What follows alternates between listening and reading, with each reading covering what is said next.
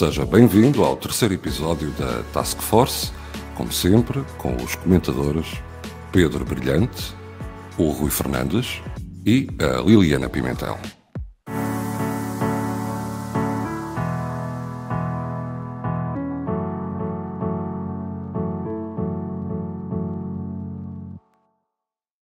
Eu sou o Rafael Mota e pode assistir ao vídeo do nosso programa no Facebook e também no YouTube. O áudio podcast fica disponibilizado no Spotify e na Apple.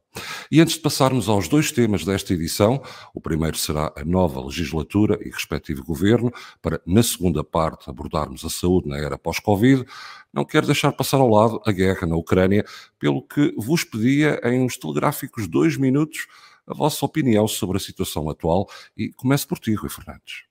Olha, Rafael, infelizmente o, o update semanal em relação à guerra na Ucrânia não tem, não tem, repito, infelizmente não há boas notícias. O que nós assistimos nesta última semana foi só uma escalada de, desta barbárie de Rússia que já não tem outro nome. Foi, foi uma escalada nos alvos que, que esta agressão russa está a escolher. Nós vimos alvos. Uh, que são autênticos crimes de guerra, refúgios, escolas, hospitais. Vimos uma coisa completamente inusitada esta semana, creio que viram estas imagens, uns, um, uma equipa de bombeiros em Kiev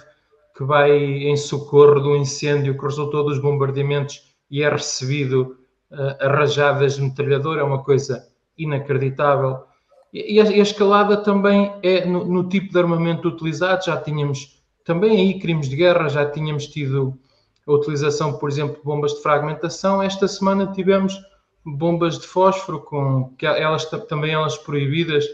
em, em, em diferentes convenções, de maneira que aí também uma escalada. E, depois, finalmente, esta semana, uma coisa que realmente isto o senhor Putin teima em acrescentar layers a este bolo verdadeiramente, verdadeiramente impensáveis. Não sei se viram aquelas imagens dos mercenários chechenos que importaram literalmente da Chechênia para combater na Ucrânia e que, e que nós vimos naquelas imagens a investir contra as posições ucranianas, ao mesmo tempo que gritavam Allah Akbar. É que isto, isto, é trazer ainda, ainda mais, mais lenha para a fogueira e é de facto quem, quem não tem nem perde o ímpeto nem a vontade nesta agressão. Por outro lado, no, no, na frente diplomática também não há boas notícias quem podia fazer alguma coisa por esta por essa mediação ou não tem peso, como por exemplo Israel ou a Turquia, ou ainda não está nesse modo, como é por exemplo a China, que até fez esta semana algumas acusações disparatadas, e pronto, e assim, o, do ponto de vista das, das negociações bilaterais, as coisas também não melhoram, porque a única coisa que a Rússia, que a Rússia parece aceitar da Ucrânia é uma rendição total e é uma aceitação total dos termos em que, que a Federação Russa propõe, e assim, infelizmente, eu acho que nós vamos continuar a, ver este completo. Esta destruição, em inglês há uma expressão que é difícil de traduzir, mas isto é verdadeiramente um tear down, um pôr ao chão de um país inteiro.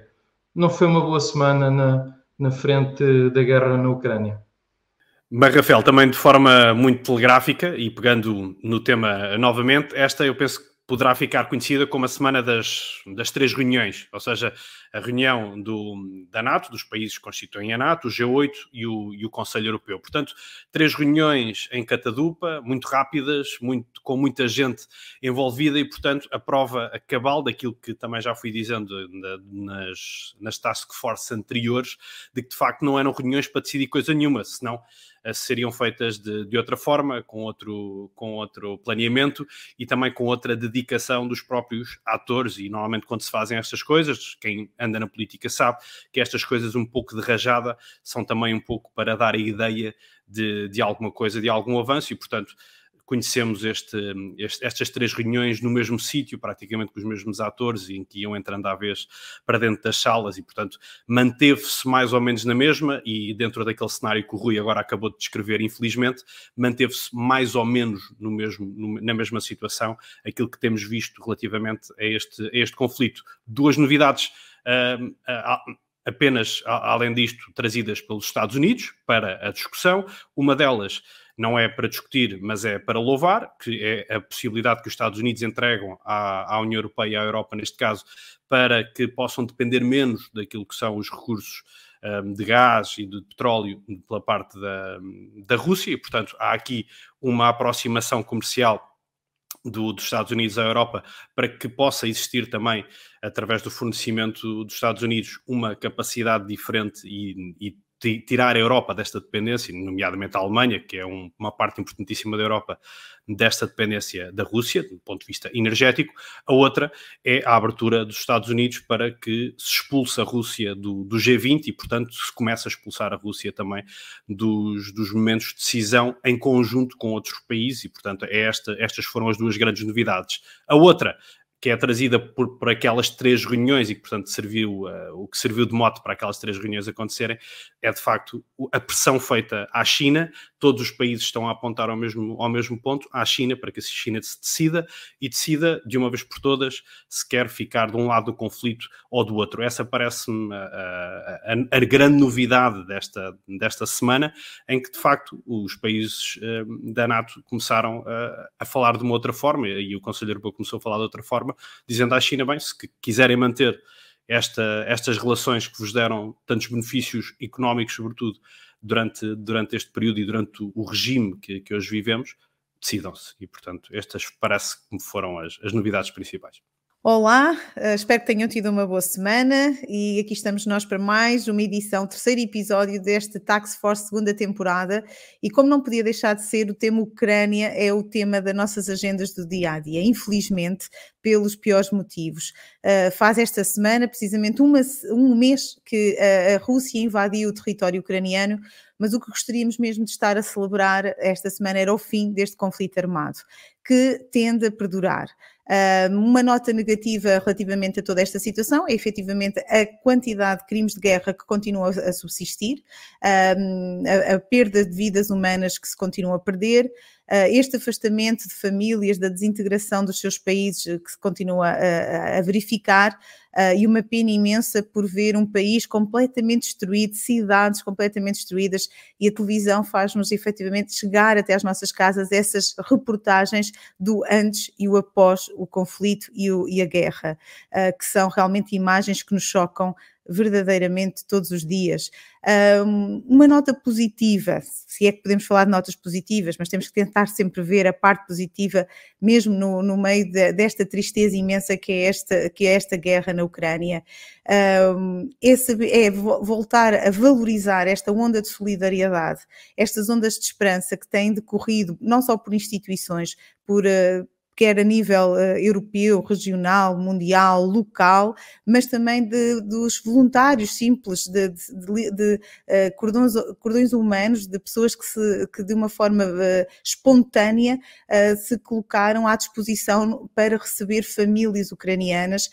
mães e crianças que chegam ao nosso território. Ainda hoje lia um pequeno artigo no jornal que falava efetivamente do relato de uma família que chegou até Coimbra e que hoje a criança já se encontra num centro educativo, portanto, numa escola uh, na, na, na, cidade de Coimbra, uh, pelo segundo, pelo terceiro ou quarto dia consecutivo, e como tem sido o dia a dia destas pessoas uh, que, que, estão agora a ser refugiados no nosso país. e é bom sentir que elas se sentem acolhidas e é bom saber que podemos estar a ajudar uh, todos nós de, de, alguma forma esse, todo esse acolhimento. A outra nota positiva que também queria destacar uh, é que de certa forma o que se tem passado com a nossa União Europeia, que antes da Covid se estávamos a passar por uma crise até de certa desintegração e existia vários, vários debates políticos que falavam efetivamente na possibilidade de uma desintegração do modelo e do sonho europeu, o Covid, ou a pandemia Covid-19, veio ajudar a que a, a, própria União Europeia se voltasse a, a, fortalecer, a unir, a juntar esforços no sentido do combate a, a essa pandemia que temos vindo a vencer. Ainda não está completamente completamente vencida, mas temos conseguido muitos progressos nesse sentido, eh, felizmente eh, pela força da União. E esta guerra da Ucrânia também veio mais uma vez uh, uh, trazer essa união uh, da União Europeia, essa força dos povos unidos, deste sonho europeu de juntos podermos vencer e ajudar os nossos, os nossos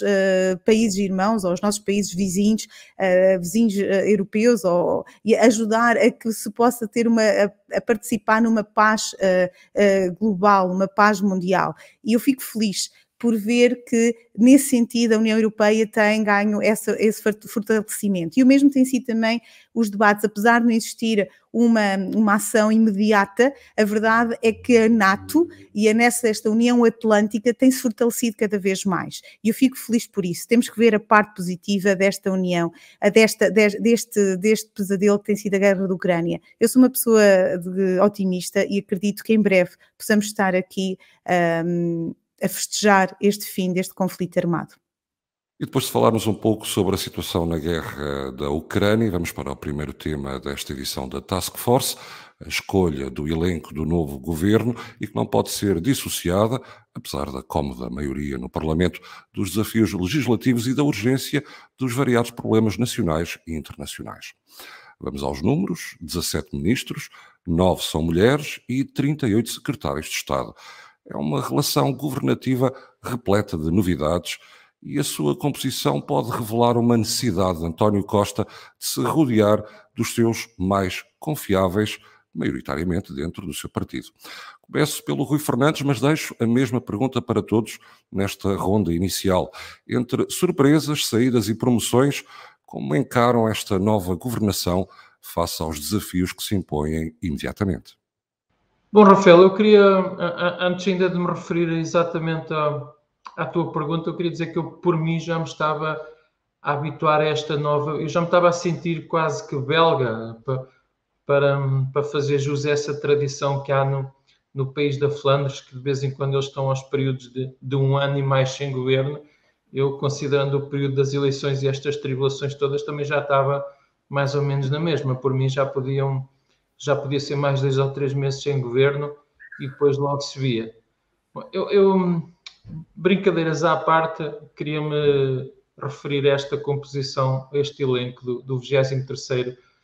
uh, Governo Constitucional. Primeiro, de facto, sinalizando algumas das dimensões simbólicas que até tu disseste na intervenção e depois referindo-me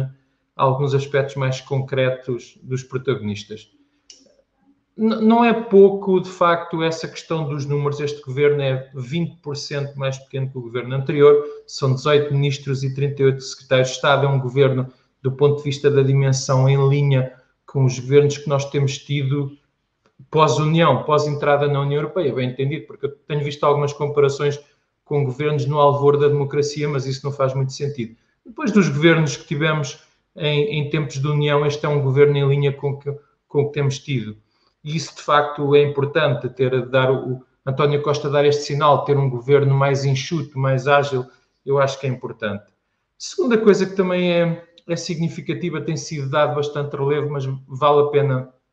vale a pena notar uma vez mais a questão da paridade, a questão do governo integrar o mesmo número de mulheres e de homens. Claro que isto são dimensões simbólicas, já nos referimos elas aqui até quando comentámos o, o, o, dia 8 de março, mas isto é importante, estes sinais são importantes, o exercício da democracia também é isto, e isso não belisca nada às competências de uns e de outros, e estes sinais em política contam. Outro sinal igualmente relevante, não foi dado tanto destaque, mas eu vou fazê-lo, é que António Costa tem a coragem de fazer uma verdadeira, de operar agora sim uma verdadeira renovação geracional dentro do governo. Repare, este, este governo tem nove ministros quarentões na, na casa dos 40 anos e depois ainda tem ali dois ministros, creio que, hum, se não estou em erro, Ana Mendes Godinho e o, Fernand, o não. O, uh, creio que o Ministro dos Negócios Estrangeiros terá alguns por ali 51 anos, ou coisa que o valha. Por isso, além dos quarentões, ainda há ali mais dois ou três que são uh, que estão no, no, nos primeiros anos do, do, dos, dos seus anos 50. Isso é muito importante também, porque há muita gente que refere esta questão, mas depois na prática a importância de trazer, de trazer as novas gerações à política, mas depois o que nós vemos muita vez e muita circunstância é que na prática são sempre os mesmos e, mesmo, e os mesmos entendam-se aqueles que já lá estão há tempo a mais. Este sinal de renovação geracional foi muito importante e é muito corajoso da parte de António Costa fazê-lo. Outro aspecto ainda do domínio do simbólico, mas que eu valorizo, eu especialmente valorizo, acho que chegou tarde, mas vale, mais vale tarde do que nunca, foi esta questão, não sei se, se tem dado assim tanta importância, esta questão, a decisão do governo de, do ponto de vista físico se concentrar. Para já, vai, para, para já vai começar com alguns ministérios, o, o de Mariana Vieira da Silva desde logo passa para, o, para um espaço no edifício da, da, que é conhecido como a sede da Caixa Geral de Depósitos, mas eu acho muito importante. É um, é um, na minha opinião, vem tarde, porque isso é uma tradição que já existe, que já existe há algum tempo até noutros países da Europa. Há, há efetivos, nós ainda, apesar da, da crescente digitalização, apesar da crescente desmaterialização de muitos dos nossos processos eh, administrativos, há ainda uma vantagem eh, em alguns processos e em alguns ministérios em concreto desta proximidade deste trabalho em conjunto. Eu, eu saúdo isso, acho, eu prefiro ver valorizada essa dimensão funcional à dimensão da representação política que tínhamos quando víamos aquele desfilar de ministérios à volta do Terreiro do Passo, aliás, numa, numa imagem que eu já não tinha especial simpatia. É que estes aspectos que são todos do domínio simbólico, eu acho que eu atribuo-lhe já alguma importância e quer dizer alguma coisa. Em política, querem sempre dizer alguma coisa. Referindo-me à Constituição do governo e aos protagonistas, o governo, surpreendentemente ou não, mas para algumas pessoas, surpreendentemente, é mais político do que algumas pessoas antecipavam. Havia muita gente que vaticinava que o conforto da maioria absoluta faria com que António Costa fizesse um governo, sei lá, de, de experts, de, de académicos. Pois eu, eu, essa confesso que isso também para mim não, não me. Os governos são como os, são como os melões, só, se, só quando se abrem é que, é que se conhecem. Mas eu, eu, eu não tenho problema nenhum, eu acho que a política ganha quando é feita com gente que tem percurso uh, e que tem de, ideias políticas e que afirma políticas. Eu, eu, eu prefiro uh, saber o que vai na cabeça dos ministros do que às vezes ver assim uma espécie de uns ministros eunucos do quem nunca ninguém sabe nada, sabes que escreveram uns bonitos papers e umas coisas assim, mas depois aquilo traduzido nas escolhas políticas e na dificuldade das escolhas políticas é pouca coisa. De maneira que eu acho que hum, tudo somado, a coisa promete, uh, ainda, falta ainda conhecermos os secretários de Estado, é verdade que são uma parte importante também da composição do governo, mas eu acho que os primeiros finais são encorajadores. Bem, sobre este nosso primeiro tema, o novo governo, a nova constituição do, das pastas governamentais e, portanto, este, esta nova fase também da nossa vida política e também vida parlamentar, visto que os deputados também já estão todos eleitos e sentados no, no, Parlamento, uh, esta é uma fase que tinha de começar, obviamente, pela, por, uma, por uma situação com o nosso Presidente da República, com Marcelo Rebelo de Sousa, a inaugurar também esta fase com uma contra Vichy Soase. Portanto, o nosso Presidente da República foi sempre conhecido por uma, pela Vichy Soase conhecida, já de um episódio extraordinário da política portuguesa, e, portanto, desta vez foi a vez de António Costa fazer uma pequena Vichy Soase também ao nosso Presidente da República, habilidoso como António Costa sabe desta importância da antecipação dos nomes, sabia que o facto de ter um, um, governo, um elenco governativo muito ligado ao PS, muito carregado de figuras internas, que teriam de ser testadas e, portanto, isso faria, obviamente, com que uh, o anúncio, sendo depois do conhecimento das caras, ele já fez isto várias vezes, uh, obviamente que beneficia a aceitação daqueles nomes, porque a especulação é de, um bocado dissolvida nos momentos anteriores ao, ao anúncio. E, portanto, António Costa aqui, de facto, foi, foi de facto António Costa e, e obviamente, fez aqui a, a, Marcelo Rebelo de Sousa uma, uma pequena vírgula, mas à qual Marcelo Rebelo de Sousa se tem posto a jeito várias vezes e, portanto, isto também é um pouco da consequência da forma como eh, às vezes vamos lidando com as coisas, outras vezes são de outras formas, e portanto aqui parece-me que este pequeno caso político que não, não tem relevância nenhuma tem a sua caricatura e, portanto, começámos assim o novo, o novo governo. Depois disto, eh, como disse, eu acho que há aqui duas coisas importantes de lermos na, neste, neste governo. O Rui disse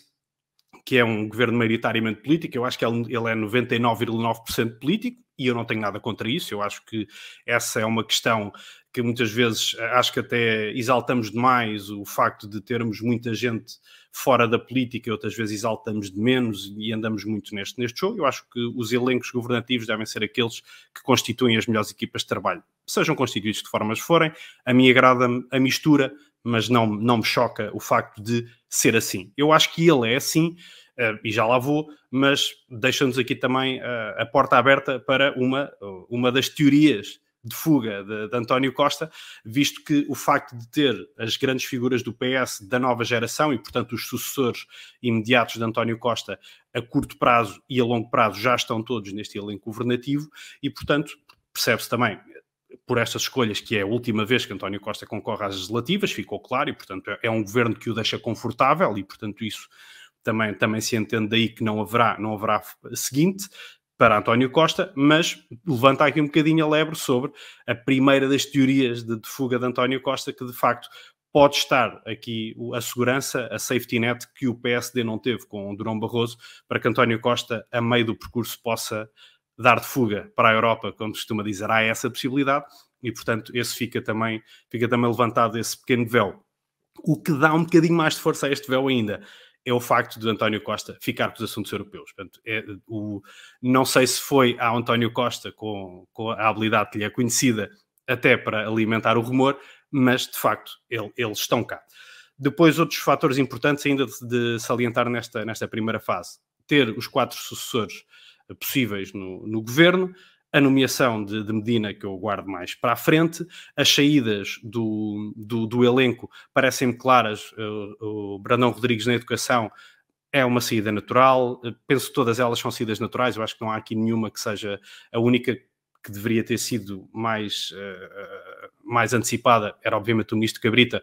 mas que foi feita ali um bocadinho antes de, das, das, legislativas, e portanto todas elas são saídas naturais, mesmo a do, do Ministro da, da Economia, Cisa Vieira, que obviamente não foi um super-ministro como se esperava, mas foi um ministro minimamente competente e portanto a saída também me parece natural pelo tempo também em que, que já estava em funções e portanto aqui não me pareceu nenhuma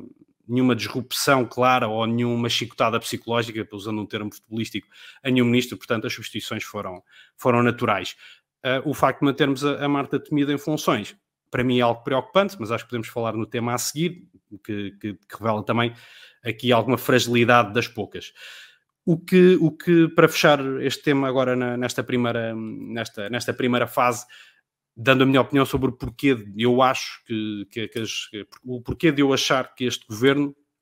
é um governo, sob o ponto de vista da independência de cada um dos ministros, é, é, um governo claramente amarrado à vontade de António Costa. E eu acho que ele quis o, o governo assim, exatamente assim, com este elenco, porque este, este elenco o deixa muito mais confortável, como eu disse. Ou seja, não temos aqui nenhuma possibilidade de surpresa de alguém vir um pouco mais uh, esgueirado nas opiniões de, de fuga, porque são todos eles dependentes hierarquicamente de António Costa, quer no partido, quer no governo, e portanto manter-se-ão assim, porque o que está aqui em causa será a sucessão. Parece-me também que este é um elenco aqui, eu sei que os meus colegas obviamente discordarão de mim, mas uh, eu sei que o, este é um elenco que me parece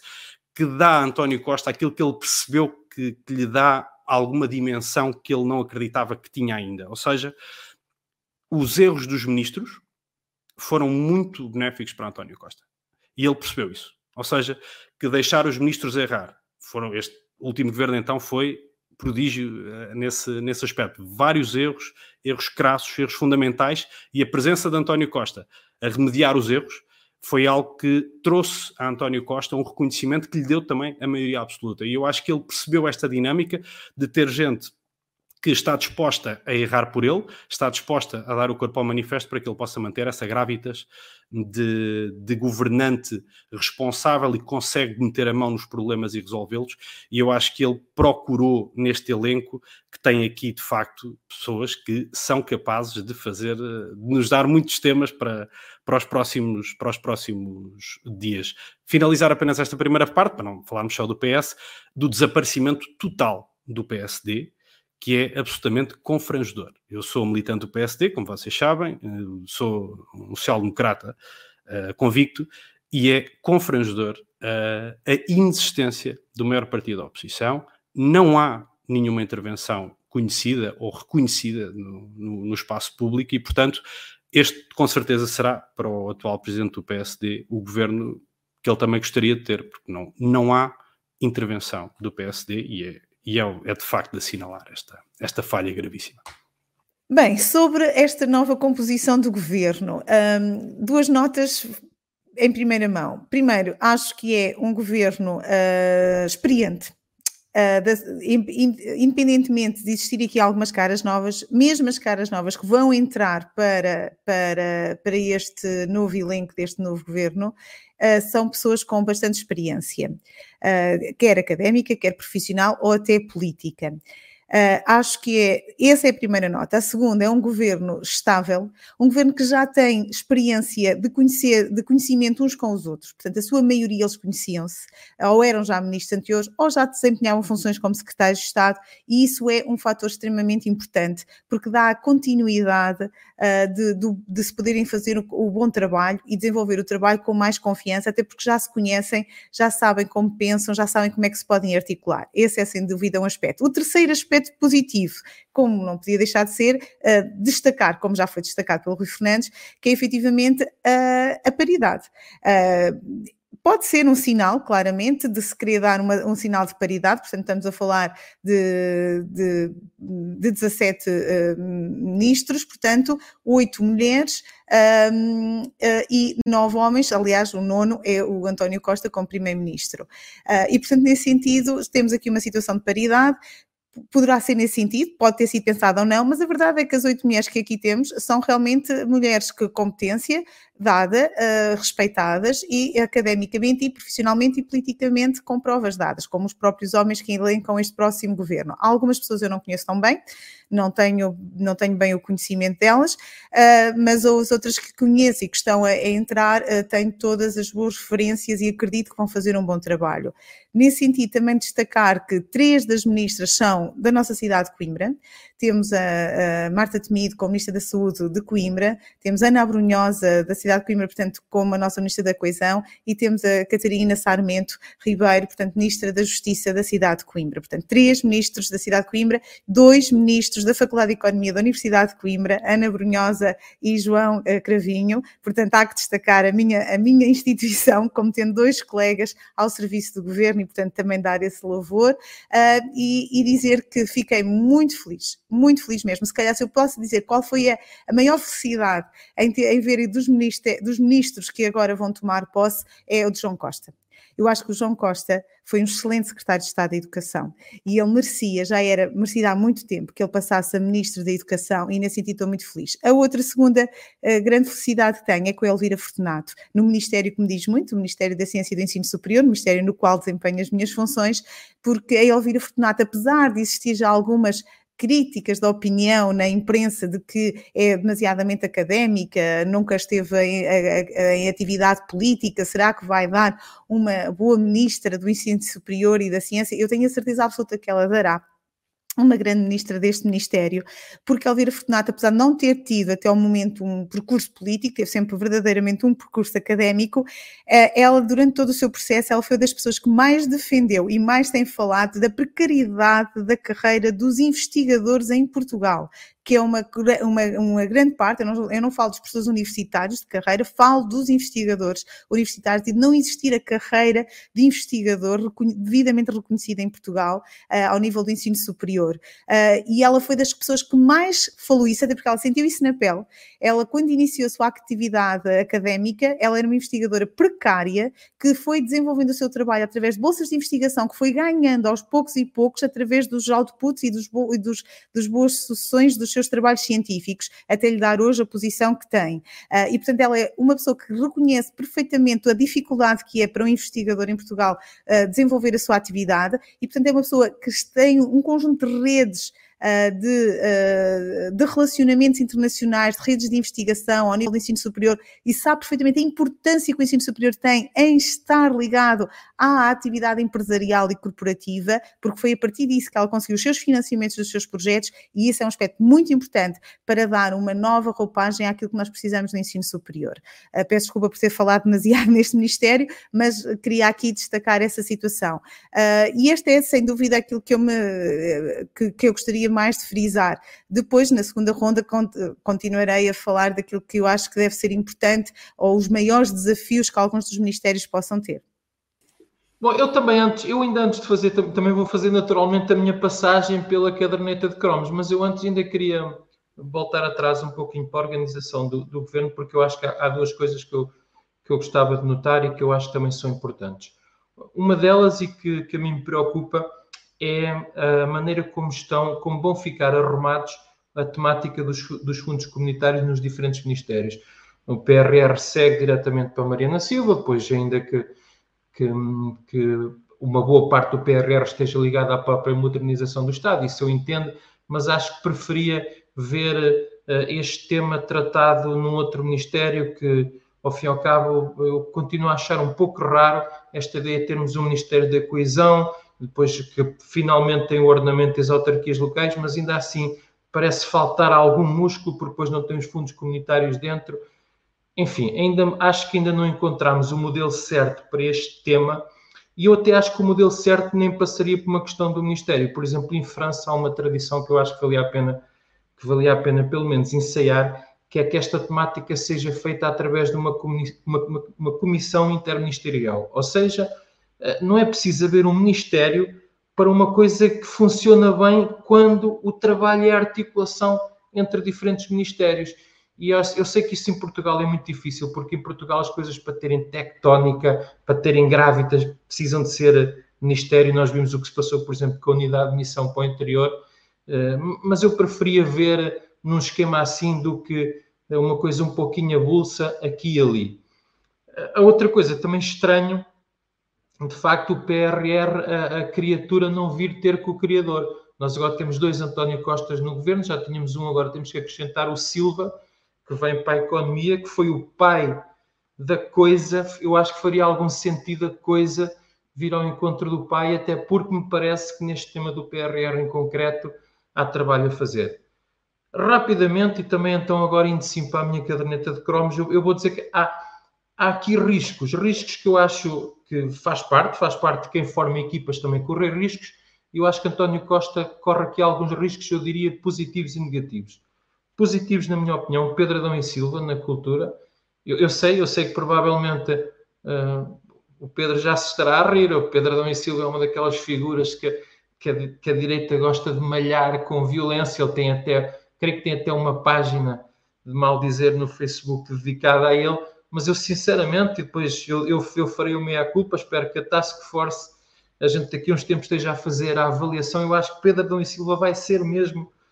uma boa surpresa. De Elvira Fortunato não vou dizer nada porque a Liliana já disse tudo, uh, uh, acrescento só, deve estar a, também deve estar a criar uma certa erupção cutânea na direita, porque Elvira Fortunato, tem estas qualidades todas que a Liliana disse, foi sempre uma figura vista como até mais próxima do PSD e que, que mais, mais depressa aparecia num governo do PSD do que do PS. Pois bem, eu acho que é um enormíssimo coelho que António Costa tira da cartola e que, e que de facto tem tudo para dar certo. Agora, os riscos negativos, onde é que eu vejo os riscos eh, que são riscos.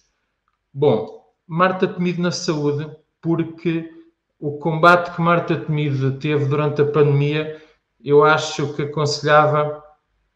ou uma troca de ministério ou até se calhar eh, algum descanso. Não, não será difícil, e, e nós viremos ao tema da saúde aqui na Task Force, mas não será difícil que a primeira coisa que corra mal na saúde, que se levante um conjunto de fantasmas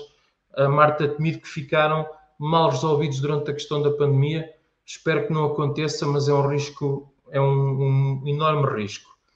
Depois houve uma, há uma, uma pequena, também agora para eu me somar aqui, o Pedro já se referiu, uma bicada de António Costa em Marcela. Há uma segunda que se diz, que se diz, mas a gente aqui também pode continuar o, o que se diz, é que uh, Marcelo terá vetado o nome de João Cravinho para a defesa, na continuação da defesa, considerando o que se passou, tudo o que se passou em torno da defesa,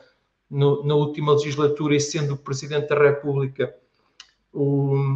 o, o, principal responsável das Forças Armadas, pois bem, António Costa lá deve ter achado que já que ele não podia ser para a defesa, vai para Ministro dos Negócios Estrangeiros, que é uma espécie de acompanhante a tempo inteiro do Presidente da República. Nem que se Marcelo não gostava de, de Cravinho, eh, como diria uma, uma voz que eu tenho alguma saudade no PS, habituem-se. Eh, finalmente, eh, dois nomes que eu acho que serão, serão os alvos principais da imprensa e que eu acho que serão facilmente a imprensa os transformará nos novos cabrita e que, e que de facto eu acho que é um risco grande para este governo, que são de, de Ana Godinho e de Maria de Céu Antunes. Maria de Céu Antunes tem no setor já muita resistência e vozes uh, difíceis uh, e, e, Ana Godinho também, também eu, eu, creio que terá uma vida difícil, embora eu acho que ela fez coisas interessantes durante, durante a outra legislatura, mas de facto não é difícil antever que são, que são duas ministras que terão vida difícil e que terão uma imprensa, imprensa muito violenta. Eu queria terminar este assunto do governo dizendo aquilo que eu acho que é mais importante. O mais importante num governo, na minha opinião, é, é formar, formar, boas equipas, claro que é, é, decisivo, mas o mais importante é encontrar o desígnio. O, o, que se passou e que nos levou a estas eleições foi que, de alguma maneira, o governo da Geringonça, que tinha um desígnio claro, e esse desígnio era reverter o que se passou no tempo da Troika, as coisas começaram a encontrar alguma entropia quando esse desígnio uh, se começou a esvaziar e depois então o Bloco de Esquerda e o PCP decidiram fazer o resto. Pois bem, o que eu acho que António Costa precisa de encontrar rapidamente com este governo é, esse, é o desígnio que o país precisa e é saber se este é o governo que finalmente nos vai levar a um modelo de desenvolvimento que tanto precisamos para o país, esse salto em frente nas agendas que eu falava aqui uh, há duas semanas na, na, nossa primeira edição desta segunda temporada da Task e que havemos de voltar noutras. Encontrar o desígnio é o que eu acho mais importante. Nós precisamos mesmo de um governo que nos leve a um novo modelo de desenvolvimento, porque este cumpriu a sua etapa. Bem, pegando aqui na, nas intervenções dos meus colegas, e acho que há, há aqui coisas em que estamos claramente de acordo. Primeiro, a Elvira Fortunato parece-me de longe a melhor das surpresas deste, deste elenco governativo. O, o Rui disse bem um pouco eh, a, a, brincar que alguém que estava, a brincar não, a sério, mas que alguém que estava mais ligado à, à direita e que, e que de facto uh, não, não, não, eu acho que não causa aqui nenhuma, nenhum desconforto, acho que de facto é, um, é alguém em quem nós depositamos alguma, alguma esperança. É um ótimo nome, acho que foi muito feliz. Eu espero que, de facto, ela também tenha eh, uma capacidade governativa grande e espero mesmo que as coisas corram bem, porque acho que neste setor, como disse a Liliana e bem, é aquele onde eu acho que o PSD e o PS e, o, e os governos têm tido uma, uma visão mais convergente e precisamos mesmo que, que as coisas corram bem. Portanto, parece-me que foi daqueles nomes que, ok, pronto, temos aqui um, uma indicação diferente de todas as outras, parece-me, mas um bom nome e, um, e uma situação positiva, muito positiva, e genuinamente espero que, que seja daquelas boas surpresas de, governativas, porque já sabemos que como profissional é uma pessoa fora, fora da órbita. E, portanto, esse parece-me um ponto altamente positivo. Um outro ponto que é inequívoco e, portanto, ficou claro na hierarquia governamental é que Mariana Vieira da Silva passa a ser a número dois do governo e, portanto, passa a ser alguém que, como disse o Rui muito bem, fica com a parte do PRR e, portanto, fica com o grosso da gestão do, de um plano que é um plano fundamental para os próximos quatro anos e, a surpresa das surpresas, ele não fica com António Costa, o, o nosso o novo o novo ministro da Economia, não fica com quem o criou. E, portanto, isso não sendo uma, uma, uma desvalorização imediata do, do, novo Ministro da Economia, é algo que lhe será apontado, obviamente, com, com, com alguma insistência por parte da comunicação social, tenho a certeza, porque é estranho o homem que criou o plano não ficar a gerir o plano, sobretudo porque pegou na pasta que deveria geri-lo, como o Rui disse muito bem, eu concordo, eu acho que a parte económica deveria ser aquela que mais, mais deveria pegar neste, neste assunto. Não vai ficar, é estranho, mas veremos o porquê. Depois eh, vamos àquelas situações que eu acho, vou começar por discordar do Rui daqui, ele já, já sabia, antecipou, a questão do, do Pedro Adão e Silva. O Pedro Adão e Silva, perdoa-me o mal francês, é um boneco, não é? Portanto, é um, é um boneco, é um tipo que sem sem qualquer tipo de opinião, é um, é um, altamente volátil e, portanto, já provou por várias vezes que é alguém que, no fundo, está para, para satisfazer eh, quem nele manda. E, portanto, é, é alguém que não, nem sequer tem medo de, de, de, viver assim uh, a vida. E, portanto, eu não vou à parte anterior do falhanço total da nomeação para, para, para, o responsável do, do, do, 25 de Abril, portanto, dos, dos 50 anos de 25 de Abril, eu acho que o Pedro Adão e Silva, no, para a pasta que foi escolhido, será um daqueles elementos que nos trará muitos assuntos, infelizmente, a estas, a estas reuniões, aqui e a todas as outras onde se falará de, de política nos próximos tempos, porque é um prodígio em, em falhanças de linguagem e em incapacidade de relacionamento quando tem que tomar decisões. E esse parece-me o maior problema de Pedro Adão e Silva não me parece, não é um tipo da, da, cultura, não está relacionado com a área e sabe-se que a cultura tem agentes muito especiais, tem gente com uma visão muito detalhada daquilo que quer e é gente que ouve muitos nãos muitas vezes. E, portanto, a, a de contenção conhecida de Pedro Adão e Silva, dará ao António Costa aquilo que eu acho que ele também procurou aqui, alguém que erre muitas vezes para que ele possa uh, também vir solucionar o problema daqueles que vão errando satisfeitos por estarem a errar para que os outros depois possam vir a melhorar a eficácia a seguir. Parece-me este é um dos pontos claros. A do João Cravinho, Rui já, já disse muito bem, uh, chapou, é exatamente isso, parece-me, eu, eu assino por baixo. Acho que o João Cravinho, apesar de tudo, vai para a pasta que tem a ver com, com a relação profissional dele, ou seja, ele é um diplomata de carreira e, portanto, também está melhor inserido, parece-me pode fazer melhor figura aqui do, do que fez no, na pasta anterior. Uh, para mim, uh, a cereja no topo do bolo, obviamente, é, é Fernando Medina. É, Fernando Medina é o, o, desastre total. E, portanto, é aqui uma, é uma insistência de António Costa, clara. Parece uma insistência, sobretudo, para fazer uma coisa que é inteligente sobre o ponto de vista partidário, que, por exemplo, Rui Rio não fez, que é tem lá toda a gente. Portanto, não há, não há hipótese de haver aqui uma uma convulsão interna, uma insatisfação interna. O PS está neste momento unido e, e, convicto a puxar todo para o mesmo lado. Isso é inteligente. Isto vai nos obrigar a ter um secretário de Estado das Finanças, ou na área das finanças, a sério. Portanto, já sabemos isso, que não, não será propriamente Medina a mediar isto, porque não se lhe são conhecidas as capacidades de gestão financeira em absolutamente momento nenhum. E mais do que isso, este é um lugar, e nós temos tido, apesar das minhas discordâncias, pessoas com uma capacidade de aguentar diferente, tanto Mário Centeno como o Ministro Leão, eram pessoas com uma capacidade de embate grande, ou seja, de levar os embates, de acalmar e de conseguir responder àquilo que estava a acontecer, coisa que Medina não tem. Medina é um tipo altamente volátil, incapaz de ouvir críticas e, pior ainda, é um tipo que não se lhe reconhece nenhuma capacidade de assumir responsabilidades. E esse é um problema grave no, no Ministro das Finanças. O, o, o Presidente de Câmara, Medina, foi um prodígio em situações de passa-culpas. Então, a questão do, da, dos manifestantes uh, na, junto à, dos manifestantes contra a Rússia, na altura, aquele, aquele escândalo de, relacionado com, com a cedência de dados de manifestantes à embaixada russa. Portanto, foi, foi uma verdadeira vergonha aquilo que ali se passou e, portanto, o, o que mais me custou naquele caso nem foi o facto de se estar, de se ter feito uma coisa que obviamente não se devia ter feito, de se perceber toda a gente que aquilo nunca devia ter acontecido, foi o facto de se procurar o funcionário da Câmara a quem uh, cortar a cabeça naquele preciso momento e Medina fê-lo com todo à vontade. E, portanto, é alguém, nós já percebemos, quem conhece a história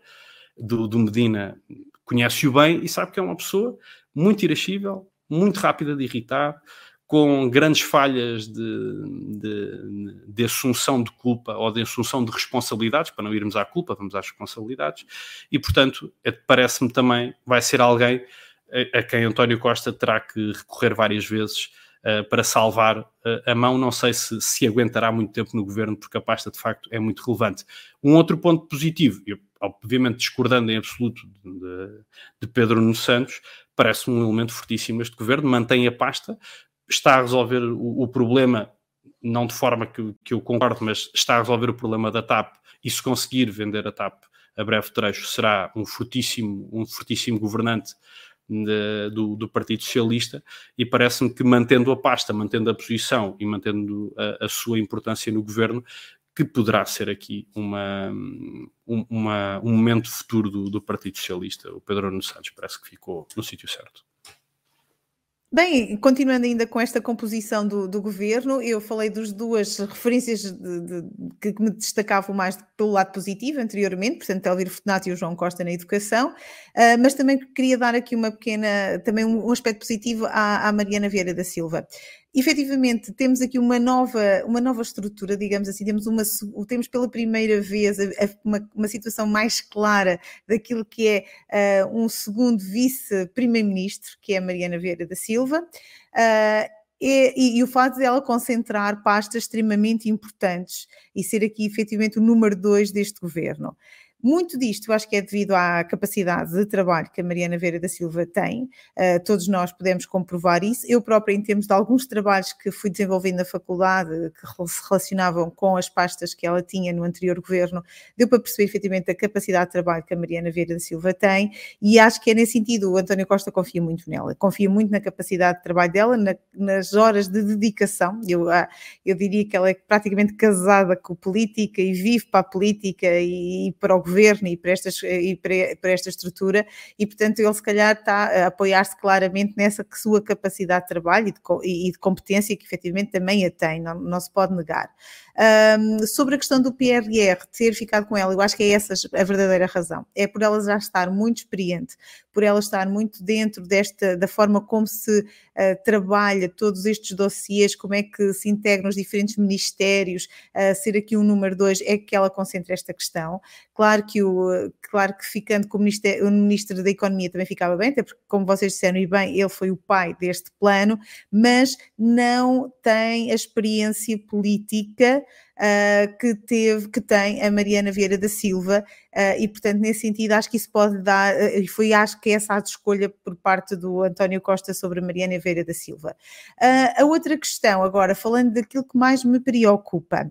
Uh, apesar de eu gostar da Marta Temido, eu gosto bastante da Marta Temido, acho que aquele ar de frágil que a Marta Temido às vezes passa não é de todo uma pessoa frágil, ela é uma pessoa também extremamente trabalhadora e competente, mas efetivamente é uma figura que, por força também do que aconteceu nestes últimos anos, uh, por, causa, uh, por via da pandemia Covid-19, foi uma, foi uma ministra que esteve muito exposta, com imensos trabalhos e com muito desgaste, principalmente na relação com a classe médica e com os, e com os outros trabalhadores da área da saúde. E, portanto, ela tem aqui um, uma tarefa bastante complicada, porque o Serviço Nacional de Saúde tem, tem que forçosamente continuar a ser reforçado e que vai ter que ser continuado a ser um, na mesma reforçado financeiramente, mas também animicamente, porque este tipo de trabalhadores estão devidamente desgastados uh, por força de tudo aquilo que vivemos nos últimos tempos por causa da pandemia e que vamos continuar a viver. Uh, a outra questão tem a ver com a questão da defesa. Eu não conheço confesso, pode ser ignorância minha, mas eu não conheço Helena Carreiras, a nossa Ministra da Defesa. E atendendo aos atuais cenários desta guerra da Ucrânia e de outras eh, possíveis tensões militares que possamos vir a sofrer nos próximos tempos, o ministro, o ministro ao quem ficar com a pasta da defesa tem aqui uma, uma tarefa extremamente importante e árdua na agenda do dia a dia. Não lhe conhecendo, e portanto aí posso estar a ser uh, incorreta, porque não conheço, não sei se os meus colegas conhecem, não fui também ter, não tive muito tempo também para pesquisar efetivamente sobre a, a sua, a, sobre o seu percurso. Uh, acho que tem que ser um ministério que, que tem que ser bem conduzido porque os, temp os tempos atuais são realmente de grande uh, urgência no que diz respeito à questão da saúde. Entretanto, também, uh, outro aspecto muito importante, uh, portanto, tem a ver com a descentralização de competências e está muito agora relacionado com a questão das autarquias. Estamos a passar um processo muito forte de descentralização de competências na área da educação, na área da saúde, na, na área da ação social, na área da cultura e este, este processo, este uh, dossiê da descentralização de competências é um dossiê que não está nada claro. Há muitas dúvidas, sejam eles de, de autarquias que te, sejam de cor, do PS, seja PSD ou de outro tipo de cor política. Uh, e nesse aspecto também não fica muito claro nesta, nesta forma de constituição do governo, afinal, a quem vai chamar especialmente esta competência uh, e hum, de gerir todo este processo e estes dossiês. E isso também me preocupa nessa fragilidade. Uh, Medina, para pasta das finanças. Uh, eu acho que com certeza teríamos também tido outros uh, nomes mais sonantes para a área de, de, das finanças. E, e, o governo PS, nos últimos tempos, apresentou muito bons nomes nessa área. Aliás, não só o governo PS, também já o PSD tinha apresentado, e, e, e os últimos anos têm sido muito bons ministros das finanças. Uh, apesar de Medina ter tido um papel fundamental na área do dossiê financeiro, quando António Costa era presidente da Câmara de Lisboa, e realmente temos que reconhecer isso, que foi, era a Medina que estava mais responsável pela parte financeira, a verdade é que uma coisa é a Câmara Municipal de, de Lisboa, outra coisa é agora a, o Governo e o Ministério das Finanças, numa fase complicada como esta que estamos a viver financeiramente. Foi a pandemia, a guerra da Ucrânia, a subida dos preços, esta escalada enorme uh, por via de, do custo das energias, uh, enfim, que está uh, a fazer um, um, uma pressão enorme nos nossos orçamentos, nos nossos orçamentos de Estado. e, portanto, aqui concordo, concordo com o Pedro, portanto, nós temos que ter aqui um bom secretário de Estado e eu estou muito curiosa, claramente, para conhecer quem será este secretário de Estado do Ministério das Finanças. Um, Sobre tudo isto, penso que uh, referi aquilo que me achava mais importante, uh, mas continuo a destacar que é um governo estável, é um governo experiente, é um governo uh, que, que, foi pensado pelo António Costa com a calma que ele teve agora a possibilidade de poder fazer, uh, até porque esta maioria absoluta que ele tem dá-lhe efetivamente essa paz e essa tranquilidade para poder uh, escolher à sua imagem uh, e, portanto, se calhar para escolher aqueles com quem ele quer verdadeiramente trabalhar quando uh, o Pedro dizia que, uh, consegui, que António Costa, com esta formulação do governo, conseguiu, portanto, dar aqui uh, a todos a oportunidade, ou pelo menos ter a possibilidade de dar, falta aqui um,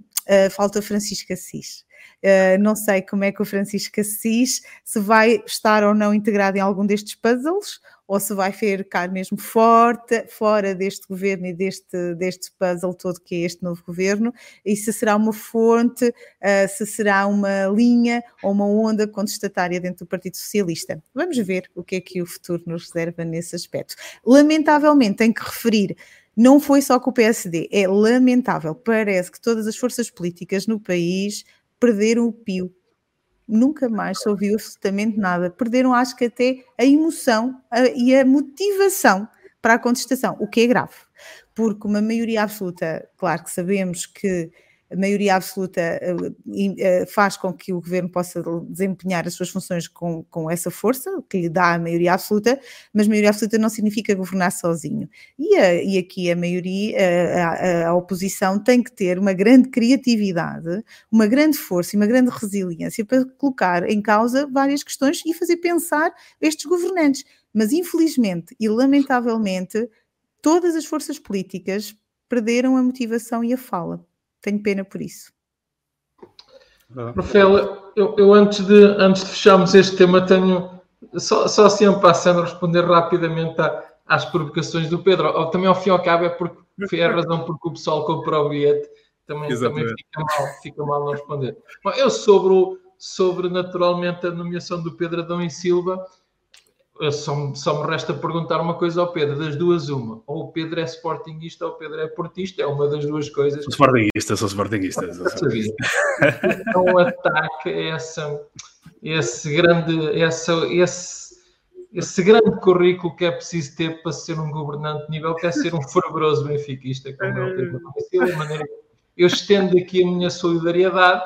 e veremos com o tempo se, se temos Ministro da Cultura ou não. Bom, brincadeiras, brincadeiras, à parte, não, não, eu, eu, sei que isto é um ato de fé em relação ao Pedro e Silva, mas eu creio sinceramente, por isso é que eu disse, eu, eu percebo o risco, eu enuncio como um risco, acho que será uma boa surpresa. Sobre o Fernando Medina e Pedro é que eu não estou nada de acordo contigo. O Fernando Medina tem boas experiências governativas, ele foi secretário de Estado. Agora, eu não quero cair em erro, porque não sei de cabeça, mas creio que do emprego e era, e era conhecido como uma formiguinha de trabalho, fez bom trabalho. É certo que ele tem experiências erráticas, desde logo esta última eleição em, em Lisboa, mas eu acho que os políticos também aprendem, os políticos também aprendem com as derrotas. Ele encaixou muito bem a derrota, a derrota de,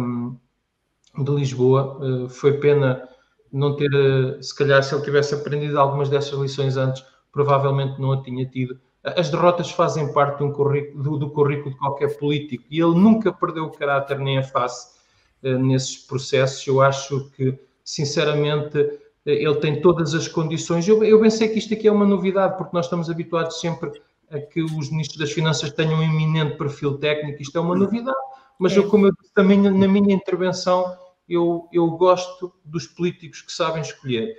e, e dizer-vos o seguinte, só para nós contextualizarmos, eu penso que, e não, não estou enganado, não tenho a orgânica de cor, mas o Ministério das Finanças é o Ministério com mais secretários de Estado, não é um nem são dois, creio que são cinco. Ele terá equipe, também não vi, também não vi. Só estou, estou hesitante entre 4 e 5, mas até creio que são mesmo 5. Uhum. Maneira que ele tem todas as condições para ter uma boa equipa nas finanças e precisamos, claro, e eu estou de acordo contigo, precisamos mesmo de uma boa equipa nas finanças na próxima legislatura. É, eu acho que isso é fundamental, mas deixa-me só à parte do Pedro Adão e Silva, eu acho que é injusta aquela crítica às vezes que se faz de que também é comentador de futebol e depois de, misturar. Não há mal nenhum em as pessoas terem outras paixões para além de, da política. Na política não temos de ser todos chatos e sisudos, eu digo isso muitas vezes à, à rapaziada mais nova, não temos de ser aquele tipo muito chato, muito, muito, cheio de si, não é? Que depois uh, acaba também por ir, ir afastando também quem, quem tem alguma liberdade de estar. Não, não há problema nenhum em ter uma liberdade de estar. E, portanto, é, é, escolheu mal, é benfiquista, não há nada a fazer, mas pronto, eu tenho grandes amigos benfiquistas também. E pronto, é, é, da vida, é assim, é da vida. Em relação, mas, mas continuo a dizer, eu acho que ele é, é, é de facto um erro. Não é um erro, é, um, é, um, é uma pessoa sem, sem balão de capacidade, ou seja, não, não, não se lhe reconhece nada para estar onde está, a não ser a bajulação quase fastidiosa que foi fazendo aos líderes sucessivos do PS, tanto a, a Sócrates, depois agora como a António Costa. Portanto, não há, não há ali nada que, que se possa safar. Relativamente ao, ao Medina, é óbvio que o que me preocupa não é a questão dele ser competente ou incompetente.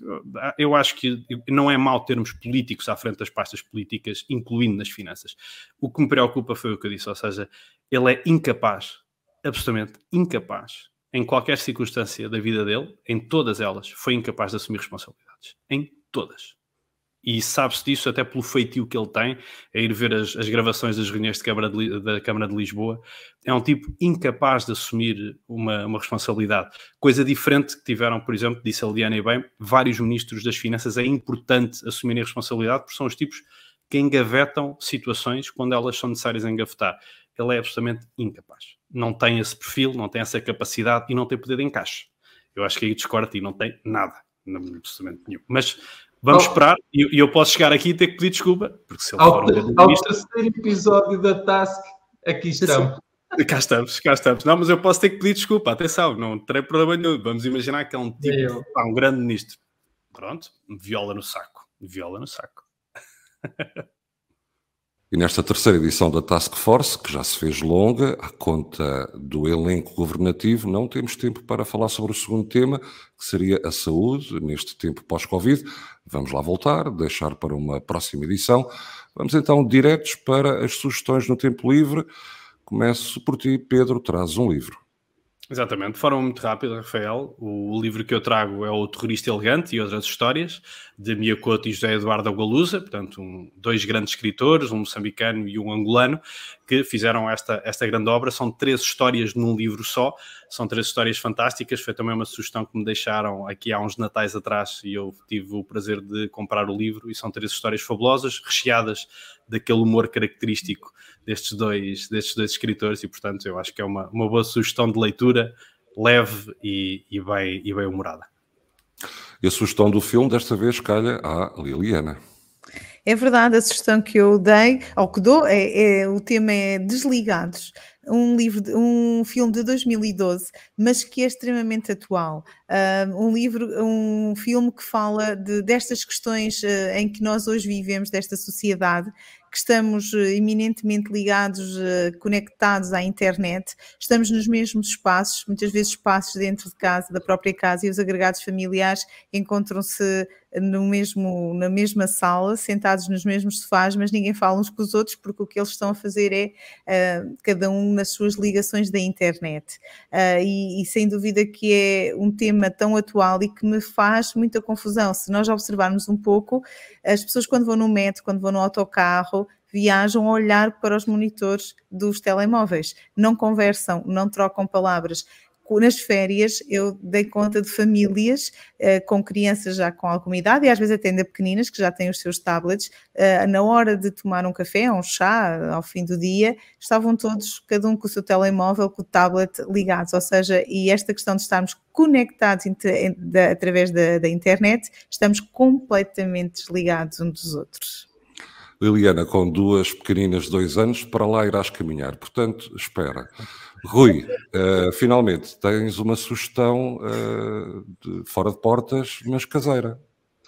Eu estou literalmente condicionado na minha escolha. Eu estou a arriscar a minha cidadania sorense, porque há duas semanas a, a, Liliana, se vocês se lembram, propôs um passeio pedestre no conselho dela, com deixa. A seguir, o Pedro fez o mesmo em Pombal. Agora imagina o que é que seria se eu não fizesse aqui o mesmo em relação ao Soro, provavelmente amanhã não poderia sair à porta. De maneira que aqui fica, uh, não uma, mas duas, a, a, sugestão de fazer a pé a rota nas, das Dolinas, que é precisamente na zona serrana do nosso Conselho que nós partilhamos com Condeixa, uma oportunidade de ver não só as buracas do Casmil, mas muito mais, de ligar estes dois temas e a outra, a Rota dos Arrozais, que é no nosso Conselho de Sor, tem essa,